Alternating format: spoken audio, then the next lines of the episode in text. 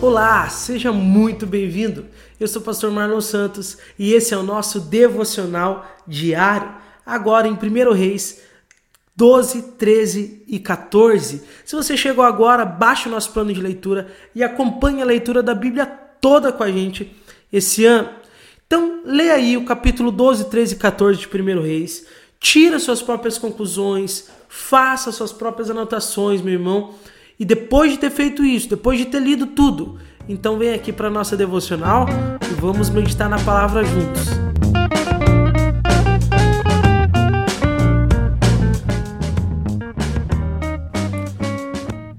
Salomão morreu. Então, seu filho Roboão agora vai reinar em seu lugar. Mas lembre-se de que Deus falou que permitiria que o reino fosse dividido após a morte de Salomão.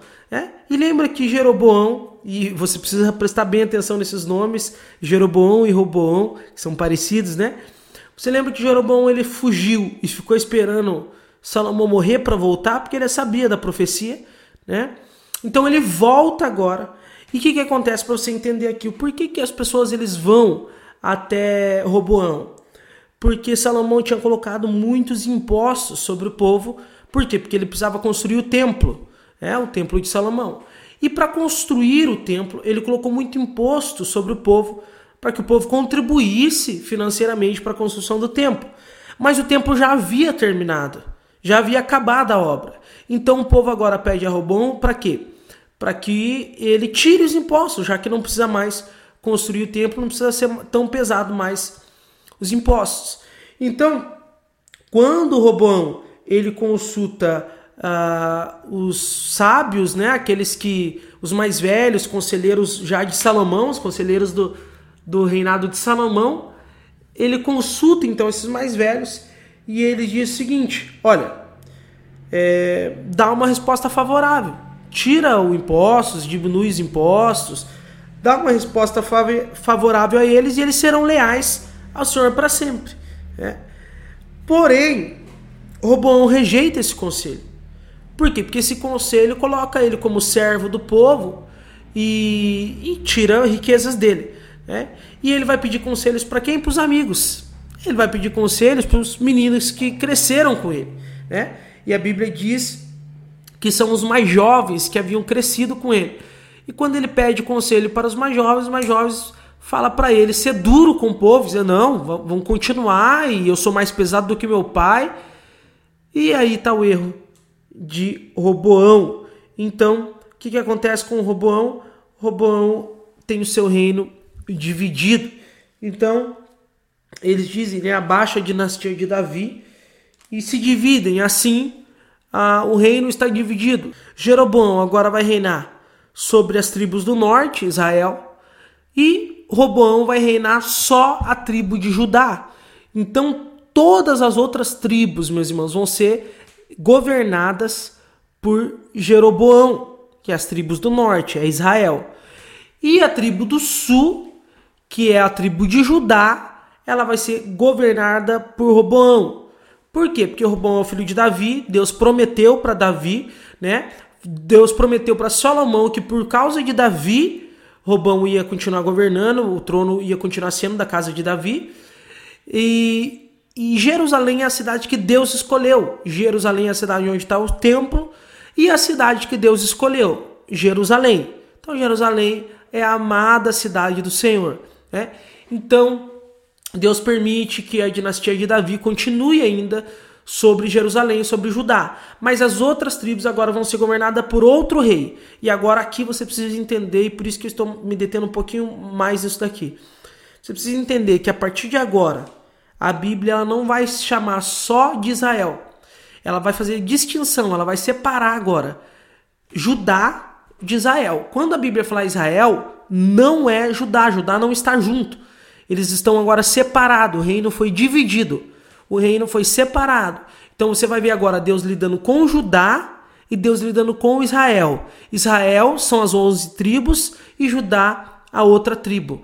Né? Então é uma tribo que se separou do seu povo. Então, as outras tribos se rebelaram junto com Roboão e eles vão ter um rei, né?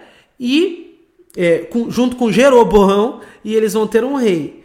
E Jerusalém, Judá, será governada por Roboão, né? Terá outro rei. Então terão dois reis agora, sempre um rei no norte e um rei no sul. Um rei no norte, que é Israel, e um rei no sul, que é Judá. Né? Isso por causa do mapa, que Judá está no sul e as outras tribos todas ali no norte. Amém? Então, dito isso, meu, é, eles agora se dividem. Jeroboão vai, com, vai governar Israel e Roboão vai, reinar, vai governar Judá. Então, capítulo 12, 13 e 14, ele vai dizer como que cada rei reinou. E ele vai dizer primeiro do rei Robo, Jeroboão. Rei Jeroboão, a primeira coisa que ele fez, já que onde que o povo adorava a Deus? Em Jerusalém. O povo adorava a Deus em Jerusalém, aonde estava o templo, onde estava a Arca da Aliança. Só que Jeroboão ele pensa o seguinte: se o povo continuar indo para Jerusalém, o que, que vai acontecer? Eles vão me trair, vão fazer parte de Judá. Eles vão, eles vão querer é, ficar contra mim e ficar do lado de Judá. Então eu tenho que fazer de uma forma que o povo não tenha ir para Jerusalém adorar. Qual que é a brilhante ideia de Jeroboão? Constrói dois bezerros de ouros, de ouro, dois deuses falsos e diz: ó, eles que tiraram vocês do Egito, adore eles agora. E aí constrói ali, é, constrói ali altares, coloca ali esses, esses bezerros, esses bezerros como altares, um lá em Dan, outro lá em Betel. Dan é lá em cima no mapa de Israel, se você pesquisar, e Betel lá embaixo, mais perto de Jerusalém, para as pessoas poderem adorar esses falsos deuses ali. Então Jeroboão incentiva a idolatria, a adoração a outros deuses, e isso é totalmente destrutivo para o povo de Israel. Né? Então Roboão ele quer lutar contra contra Jeroboão, mas Deus proíbe, né? E Jeroboão fica tranquilo para fazer toda todas essas coisas, né?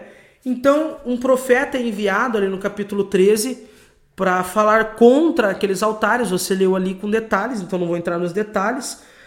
Um profeta é enviado, e o que eu quero destacar? Esse profeta vai, fala profecia, etc.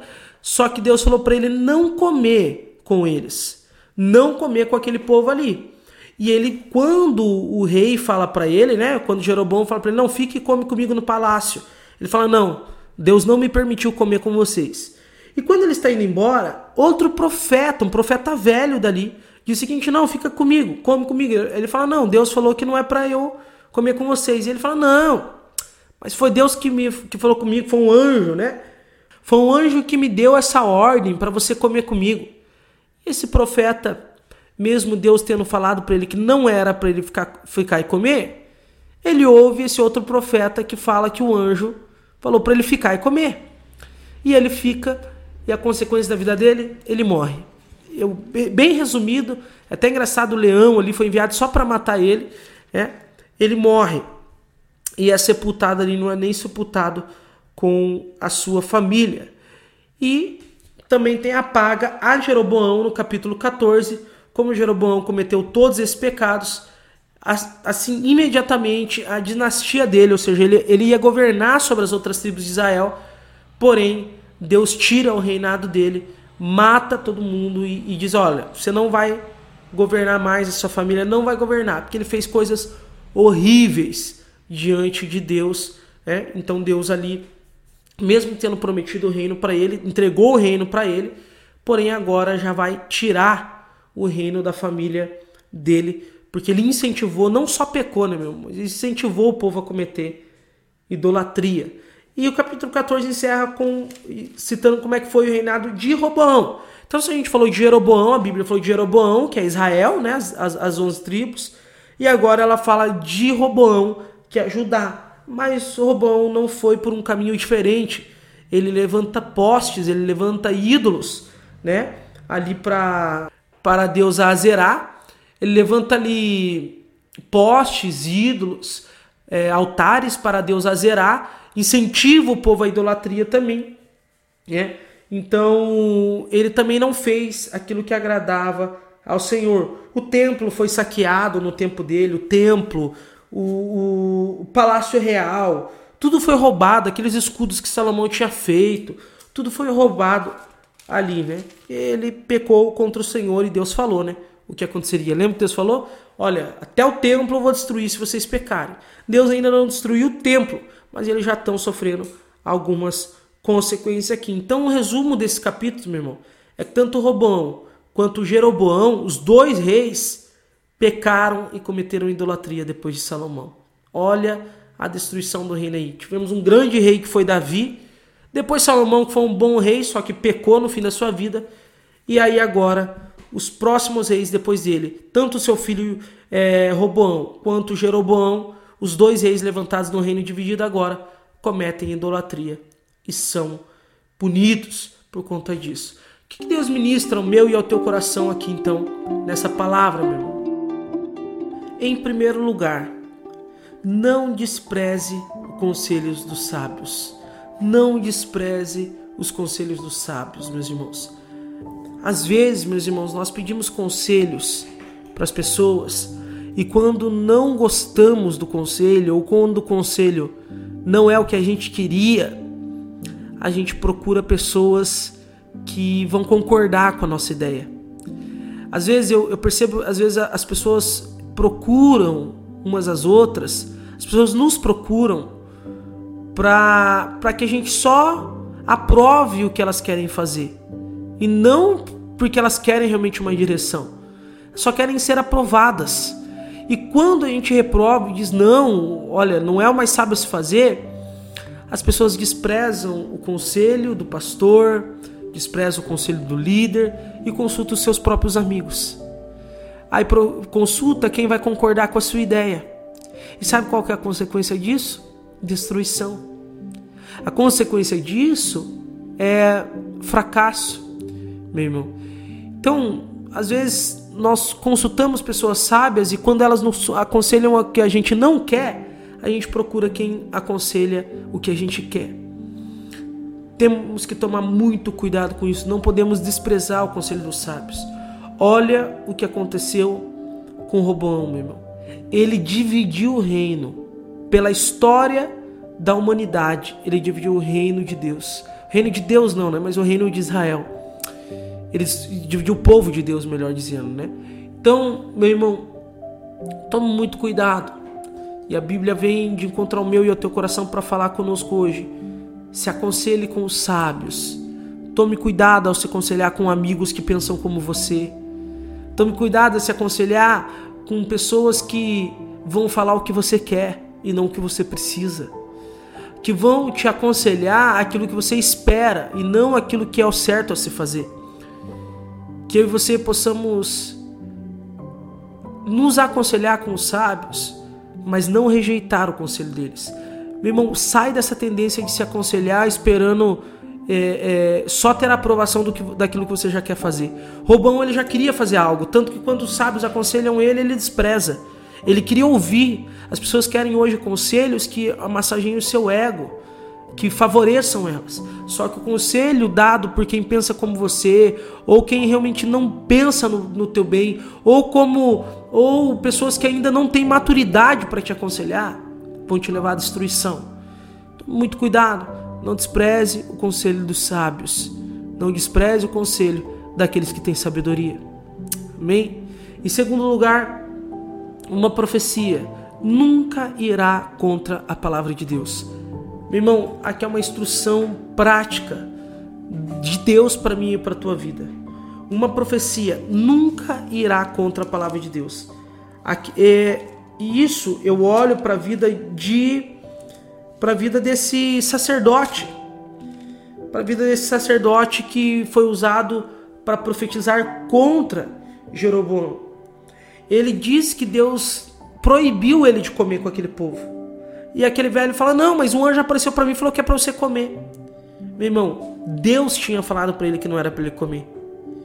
Aí ele ouviu o sacerdote falando: Não, um anjo apareceu para mim e falou que era para você comer. E talvez pareça ser confuso, mas quantas e quantas profecias ou falsas profecias nós vimos? Sabe, meus irmãos? Uma profecia ela nunca vai, às vezes as pessoas perguntam, pastor, como saber se é de Deus ou não? Primeiro lugar, esse é o primeiro princípio. Uma profecia nunca vai contradizer a Bíblia. Ah, pastor, o profeta se levantou e falou que Deus falou para ele que era para eu largar do meu marido. Mentira. Por quê? Porque Deus abomina o divórcio. Se a Bíblia fala que Deus abomina se separar do marido, então jamais Deus iria contra a própria palavra e usaria um profeta para falar para você separar. Você tá, tá conseguindo entender? Então assim, Deus nunca vai falar algo que a Bíblia não fala. Nunca. Então Deus nunca vai, vai levantar um profeta para te dizer, olha, Deus está mandando te dizer que que é para você mentir lá que vai dar tudo certo. Não, Deus não vai falar isso. É claro que eu estou exagerando, eu estou usando exemplos exagerados, mas todas as vezes que nós ouvirmos uma profecia, pense naquilo que Deus já falou com você e naquilo que está na Bíblia. Uma profecia ela nunca vai contradizer aquilo que Deus já falou com a gente. Ela nunca vai contradizer a Bíblia. Por quê? Porque Deus não se contradiz, é Deus que usa o profeta. Nós cremos em profecias, meus irmãos, com certeza, mas existem muitos falsos profetas, muitos falsos profetas. E como vencer o falso profeta? Conhecendo a Bíblia. Como você vai saber se ele está errado, se, tá, se é contra a Bíblia o que ele está dizendo, se você não conhece a Bíblia, né? Então, o que nós estamos fazendo, lendo a Bíblia, estudando e meditando nela diariamente, é a maior vacina contra o falso profeta. Por quê? Porque nós não vamos acreditar em tudo que é falado. Então, existem profecias? Sim. Elas são verdadeiras? Sim.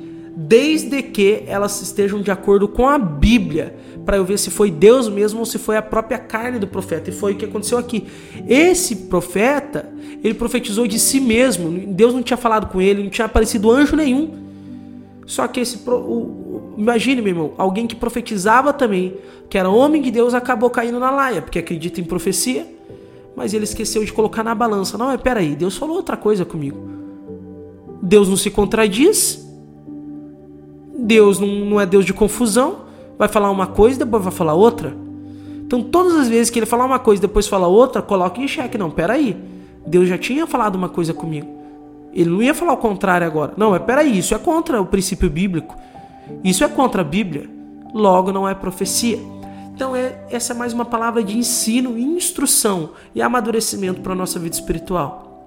Amém? Então, meu irmão, não despreze o conselho dos sábios. Procure pessoas sábias, pessoas que têm experiência com Deus, pessoas que você sabe que não vão passar a mão na tua cabeça, mas que vão te aconselhar o que é correto, o que é bíblico o que é verdadeiro para a tua vida. E não pessoas que só vão te bajular, só passar a mão na sua cabeça e só falar o que você quer ouvir. E todas as vezes que ouvir uma profecia, que alguém se levantar para falar, coloque, meça, coloque um, na balança para ver se é de acordo com a palavra de Deus e é aquilo que Deus já falou com você. Amém? Que Deus nos conduza em sabedoria e possamos ser pessoas que ouvem conselhos, pessoas sábias e pessoas que sabem discernir o que é a voz de Deus e o que não é a voz de Deus. Amém? Até amanhã, até o próximo capítulo, até a nossa próxima devocional.